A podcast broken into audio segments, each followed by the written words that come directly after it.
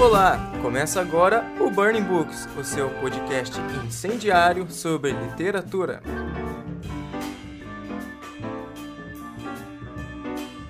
No episódio de hoje falaremos sobre o segundo livro de Bushi e Mecheta, uma obra de caráter autobiográfico que traduz um pouco das dores da sua realidade. Para nos ajudar com o debate, recebemos Alicia Gitter, criadora de conteúdo responsável pelo perfil Literalícia no Instagram. E o livro de hoje é Cidadã de Segunda Classe. Vamos ao resumo e resenha da obra.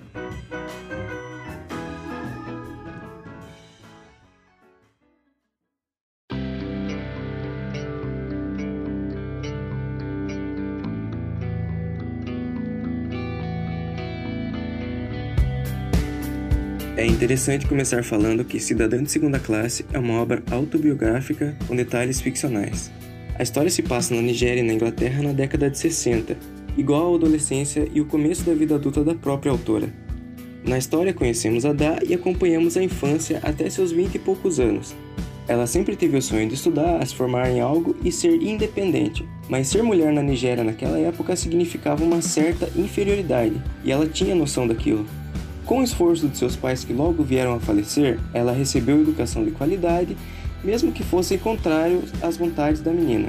O casamento naquela época era arranjado e essa ideia assustava a garota. Mas por ela ter o dote alto por causa da alfabetização, ela escolheu, entre aspas, né, se casar com Francis, que era um rapaz bonito e parecia ser um bom marido, era um bom partido na época. Logo que ela casou, ela engravidou e descobriu que seria mãe de menina. Como ela já tinha esse sonho de estudar e por causa dos seus estudos até então ela tinha um bom emprego, ela podia investir nisso. Ela decidiu que o Reino Unido seria uma, um bom destino e acabou mandando o marido antes porque era mais aceitável, né, que o homem estudasse, aprendesse e ele indo antes abriria caminho para ela poder ir, né?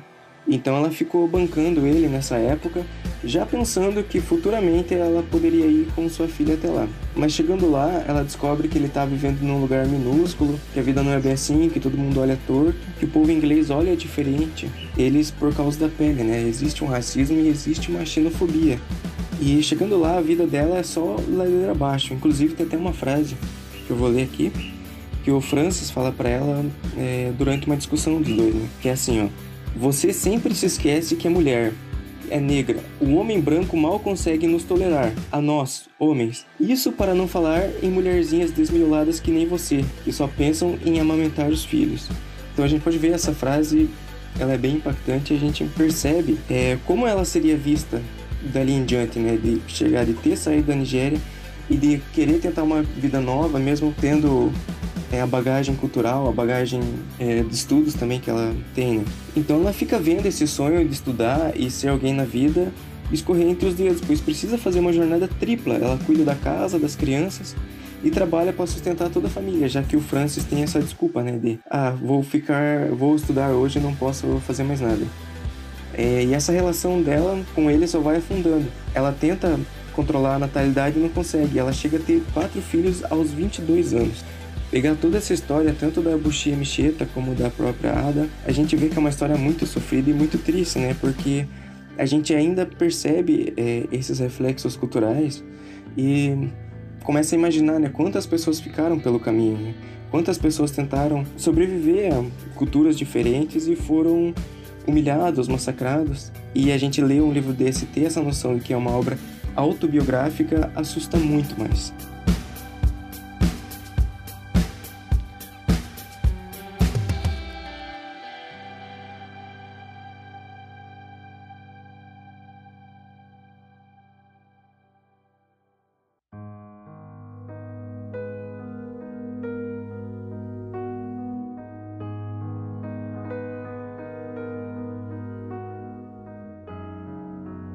21 de julho de 1944, em Lagos, na Nigéria, nascia Florence Oniebushi Emecheta.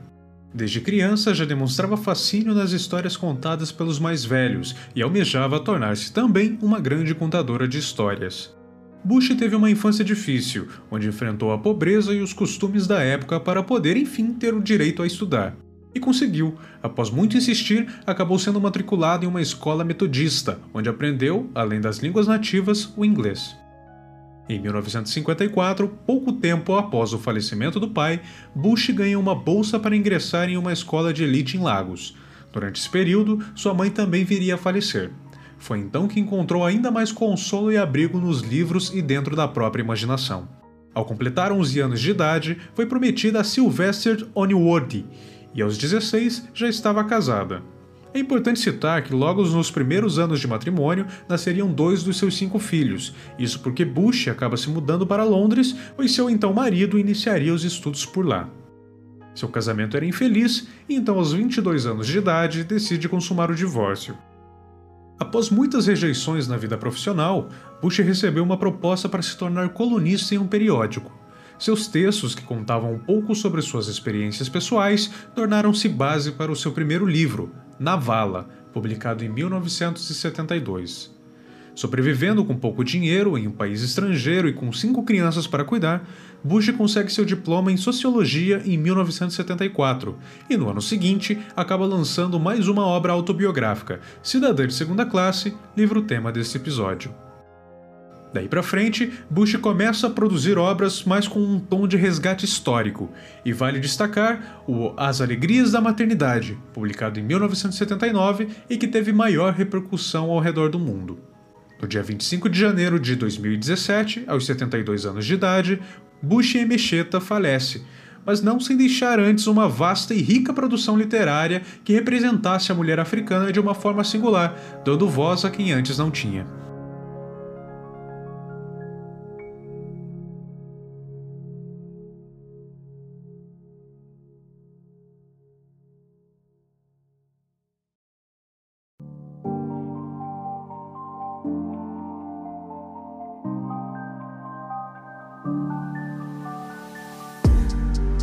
Hoje eu recebo aqui a estudante de letras Alicia Gitter. Ela é criadora de conteúdo e dona do perfil Literalícia no Instagram. Alicia, o título da obra se dá ao choque cultural que a personagem passa ao trocar Nigéria pelo Reino Unido. Como você entende essa expectativa de vida? Olá, Felipe. Olá, todo mundo. É, bom, já indo para a tua pergunta, né, a respeito da tua pergunta, eu fiquei pensando muito nisso e acho que é muito mais pela própria, pelo próprio momento político em que a obra se passa, né? Ela se passa em um momento em que a Nigéria tem acabado de passar pra, pela emancipação é, da coroa né, britânica e a forma como os próprios colonizadores né, do, britânicos e tudo mais pintavam na cabeça da, da, da galera de lá. Então, a ideia da Ada em, em ter essa expectativa de, de mudar de vida indo para o Reino Unido, acho que se dá muito em relação a isso, assim, a forma como ela enxergava essas pessoas e a forma como ela enxergava o próprio Reino Unido, né? Aquele próprio país em que poderia dar oportunidade, poderia dar outra vida para ela. E eu acho que é muito sobre isso mesmo, sabe? Uhum. E além dessa expectativa da Ada, é, ela não tinha ideia da perspectiva que teriam dela fora da Nigéria. E como isso influencia na obra para você? Acho que, por mais que a obra, quando a gente tipo, vai ler a, a sinopse do livro, a gente meio que já sabe que ela vai passar por situações, né, lá e tudo mais. Aí a gente já tem essa esse pré-aviso assim, mas pelo fato de a personagem ter tanta expectativa e quando ela chega lá, ela tem esse choque de realidade, eu acho que esse choque também nos afeta ao ponto de a gente ser afetado e também levar o choque que ela também leva. Então eu acho que a influência da, dessa quebra, dessa expectativa da, da é, se dá muito pela forma como isso choca a gente também de alguma forma, sabe? A gente também é afetado por esse choque de realidade quando ela chega lá, que ela se depara com como as pessoas enxergam ela daquela maneira.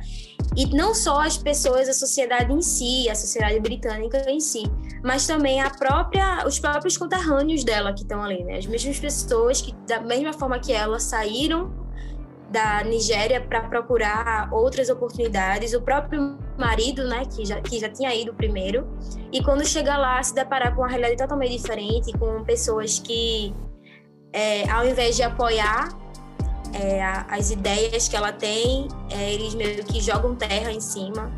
Então ela se vê ali naquela situação que ela nunca imaginou que seria. E esse choque de realidade, eu acho que chega a nos a chocar também, a afetar a gente a esse ponto. Então acho que isso influencia muito na obra. É interessante também ver que a autora ela colocou de uma perspectiva totalmente da, da, da né, dessa descoberta de, de o marido ir primeiro, de ter toda a, a, influência da família, né, dele principalmente. E é muito triste ver como ela não é, tinha ideia de que ela enfrentaria a xenofobia, o racismo muitas vezes também, a misoginia. Isso é tão impactante de uma maneira que dói, né? A cada descoberta, a cada página que a gente vai lendo, fica aquilo fica parece que você vai criando trauma junto com o personagem do livro. E, então eu queria te perguntar, apesar dela ter os filhos, teu marido e ter alguns amigos no trabalho, o sentimento que esse livro traz, é, que esse livro passa, é um sentimento de solidão, né? É um vazio enorme. Ela sempre está ali só com ela, de vez uma vez ou outra com os filhos e, e é isso. É, quais os sentimentos que essa história lhe traz? Eu acho que solidão é realmente a palavra que resume muito que essa história passa. E principalmente a questão da solidão da mulher negra. Porque eu acho que a história de Adá é uma história que ilustra muito bem como a mulher negra hoje ela vive em sua maioria é, a maioria do tempo assim só então não, não é uma solidão é, romântica pode pelo só, somente pelo lado romântico mas é também a solidão de muitos, de muitos outros tipos de relacionamentos, né? É, solidão do próprio afeto em si. E, e isso já puxa também para a ideia de que a mulher negra está sempre sendo aquela mulher forte, guerreira e tudo mais, tem que passar por todos os problemas. E em muitos momentos essa mulher tem que passar por tudo isso, sendo forte e sozinha. E é muito isso que a Dá passa para mim. É essa mulher que precisa ser forte o tempo todo e ela tem que passar por tudo que ela passa sozinha, de fato. Porque ela não tem apoio do marido, é, na verdade ele é todo, ele é muito averso a ela, então ele só tá com ela por conveniência, né, para ela poder sustentar os estudos dele, tanto que ele nem liga para os filhos. É, e quando ele vê a primeira, a primeira oportunidade em que ele vê que ela não quer mais se deitar com ele, não quer mais é, dar prazer para ele, ele vai buscar fora. Então, ele simplesmente olha e enxerga a Ada simplesmente como um objeto, como um, um, uma propriedade dele. E os filhos dela são tão pequenos que eles não conseguem dar o que a mãe precisaria, sabe? Tipo, o apoio, um, uma base que a mãe precisaria. E isso também me faz pensar a questão da própria maternidade, né? Que, tipo, por mais que os filhos sejam para os pais, né, para as mães, sejam tudo, em certa medida, é, eles não vão conseguir suprir aquilo que você precisa, aquilo que aquela mãe precisa. Mesmo tendo os filhos com ela, eles não conseguiam suprir a falta de, de pessoas para ajudar a dar, para apoiar, para dar é, um equilíbrio assim é, sentimental mesmo, para ela não se sentir tão só, sabe? Então, eu acho que esse livro, ele realmente passa muito isso, sobre a própria solidão, de como que essa solidão, ela, tá, ela perpetua tantos relacionamentos em tantos momentos da vida de uma mulher, é, dessa mãe, né, dessa personagem. Então, para mim, é de fato a solidão, de fato, que, que me passa. Acho que não tem outra palavra. Uma coisa que eu fiquei pensando depois, pelo Francis ter ido antes pro Reino Unido e ter morado um pouco, um tempo sozinho lá, será que o choque é, não transformou ele num homem amargo? É, pode sim ter afetado Francis de alguma forma, esse primeiro choque também. Porque assim como ela, ele tinha um sonho de ir para lá para estudar. Mas acho que no geral, olhando a obra no geral, o que Francis poderia representar dentro dessa obra seria mais uma alegoria da própria sociedade em relação a ela, porque ela está sempre ali para servir a ele. Ela está sempre ali para dar sustento para ele, sabe? Principalmente financeiramente. Que inclusive foi algo que me chamou muito a atenção nessa obra, que ao invés de ser o homem que provém a, a família, no caso, como a gente é ensinado né, na sociedade, nessa sociedade patriarcal e, e, machista que a gente vive, é sempre essa ideia, a ideia de que o homem que provê a casa. E na obra a gente vê que não é assim, que é a própria Dá que tem que sustentar a família e que tem que sustentar o próprio marido, né, os estudos do próprio marido. Então ela está sempre ali para servir a ele, seja como esposa, seja como uma mãe, bem entre aspas, para sustentar ele financeiramente também e a gente, e eu consigo ver que tipo isso poderia muito ser uma alegoria da própria sociedade e da forma como a própria sociedade enxerga a mulher, a mulher negra, de estar tá sempre ali na servidão, porque infelizmente a gente vive numa sociedade em que as mulheres negras em sua maioria estão em locais de servidão. A ideia da empregada doméstica, se a gente for parar para analisar, é uma, uma podemos dizer assim, uma modernização do que foi a mucama em algum momento, sabe? Que tá, ela tá sempre ali para servir a uma família. E, e, é, e é muito interessante ver que, da mesma forma que na época da escravatura não, não existia a, a família para essa mulher, essa mulher tem que só servir para aquela família e ela mesma não poderia ter família, hoje é muito isso. Então, a ideia de Adá tá sempre servindo ele e tudo mais. Eu acho que ele, ele me faz muito pensar nisso, assim, na alegoria muito da própria sociedade, de como a sociedade enxerga essa mulher. E aí, tipo, dentro do, da obra também, não só a, o Francis, né, mas também a própria sociedade dentro da obra. Tem o conceito, né, da mulher que enfrenta, tem a tripla jornada, né, que é trabalha, cuida da casa e cuida dos filhos, mas ela carrega tanta coisa que, sei lá, de, é, dividir a jornada dela em três partes só parece pouco, né? É uma bagagem muito extensa que ela tem que trazer e tudo que ela tem que se virar, né? Ela tá, e eu, ela tá sempre ali para servir o outro, né? Tá uhum. sempre ali para ser, pra servir o marido, a, uhum. as pessoas, a, os próprios filhos também, uhum. porque ela tem que ser, é, não, não servir os filhos, mas no sentido de criar os filhos sozinha mesmo. Uhum. E é engraçado pensar que ela não consegue. Ela não pensa nela, né? Ela nunca consegue se colocar em primeiro lugar. É, que inclusive a decisão dela de não ter mais filhos, tentar, na verdade, não ter mais filhos, quando ela. A primeira vez que ela pensa nela, ela sofre com tudo que aconteceu com o marido de colocar logo a questão da, da cultura na, na frente, da própria religião na frente, enfim. Então, até mesmo na primeira vez que ela pensa nela, ela não consegue ir adiante. Porque vem todo o peso externo para ela, assim, sabe? É muito chocante ver a realidade dela. Esse livro, ele é, tipo, pesado em diversas maneiras, em diversas formas, porque a realidade que ela vive é uma realidade que, que angustia demais qualquer pessoa que lê o livro. No final do livro, ela, ela se descobre como autora, né? Ao longo de tudo que ela passou. Para você, quais fatores levam a esta descoberta? A necessidade, talvez. Primeiro porque se a gente for parar para pensar que a obra ela é autobiográfica da própria autora, a gente já então imagina que a Bush, no caso, passou por tudo isso.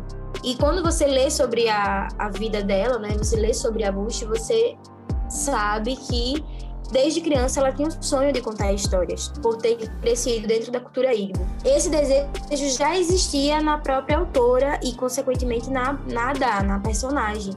Já tinha esse desejo também de ser escritora. Mas acho que a necessidade dela de externalizar aquilo que ela nunca pôde falar, de, de finalmente poder colocar para fora e falar de fato aquilo que para ela sempre foi negado e silenciado, falou mais alto também.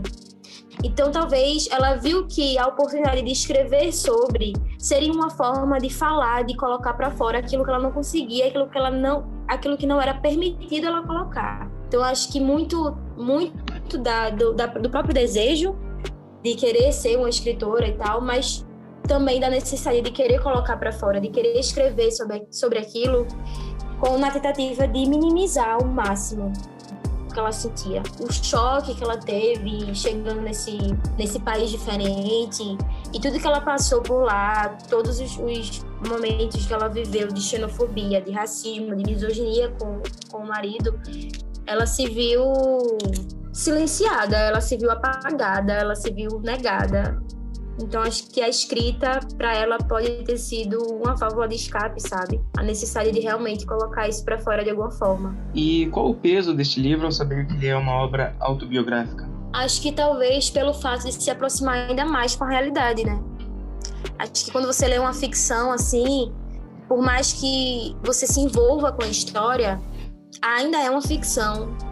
E por mais que a ficção, de certa forma, também imita a realidade, ainda é uma ficção. Mas ler uma ficção e ainda saber que tudo ali realmente aconteceu daquela mesma forma com uma pessoa te coloca totalmente na realidade. Acho que por isso ele, tem um peso muito grande, sabe? É, isso me faz dar uma associada muito também aos, aos próprios escritos, né? As próprios, as próprias histórias da Conceição Evaristo. Uhum. Porque por mais que sejam ficção, eles se aproximam tanto da realidade, ela, ela fala tanto dentro das histórias dela é, sobre histórias reais que você que choca mesmo, que pesa mesmo, sabe? Porque se aproxima muito da realidade. Queria que tu falasse então o que você leva deste livro para a vida, o que, que ele deixa, qual que é a mensagem que ele te passa assim?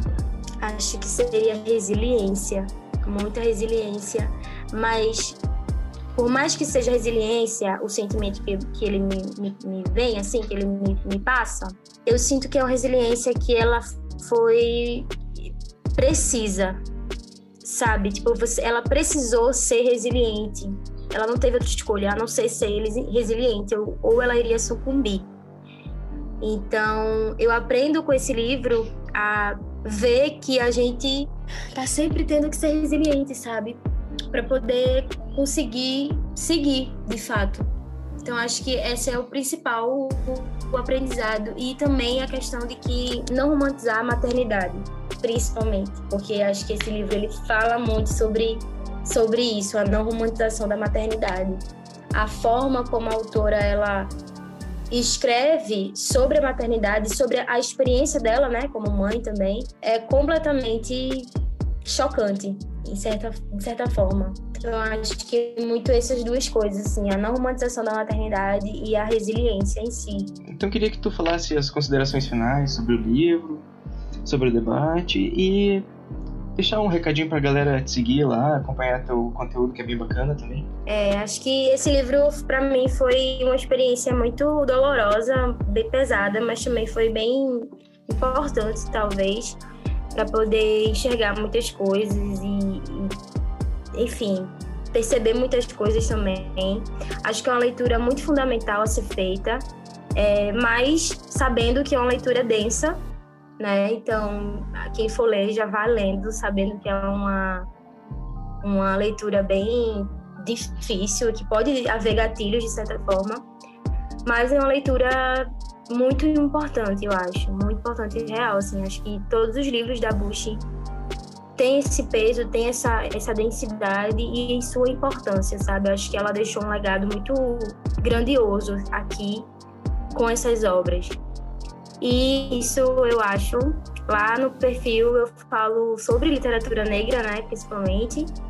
E escolhi falar sobre literatura negra principalmente para poder subverter a literatura, né? Já que ela é literatura, a literatura por si só é muito elitizada e branca. Então, é um espaço de troca, de conversa, de debate, principalmente sobre muitas coisas, sobre é, questões sociais, é, questões literárias também. E é isso. É, para quem quiser seguir é o arroba literalícia. E você escreve para um blog também, né? Na verdade, aquilo foi uma, uma ação que a, a Macabeia fez, a editora hum. Macabeia, é por causa do Novembro Negro. Então ela hum. chamou três, três não, quatro é, produtoras de conteúdo, né, negras que pudessem escrever resenhas para o blog como forma de, de falar que o livro é uma arma. Então foi uma ação para esse mês, né, para o mês da consciência negra. E foi muito interessante de poder escrever, né? Eu, eu, escolhi justamente o Cidadão de Segunda Classe para falar, sendo uma das resenhas, porque eu acho que é um, um livro muito importante, mas principalmente porque a autora em si é muito assim incrível, sabe? A, a, a Bush para mim é maravilhosa e eu queria que outras pessoas também pudessem conhecer ela.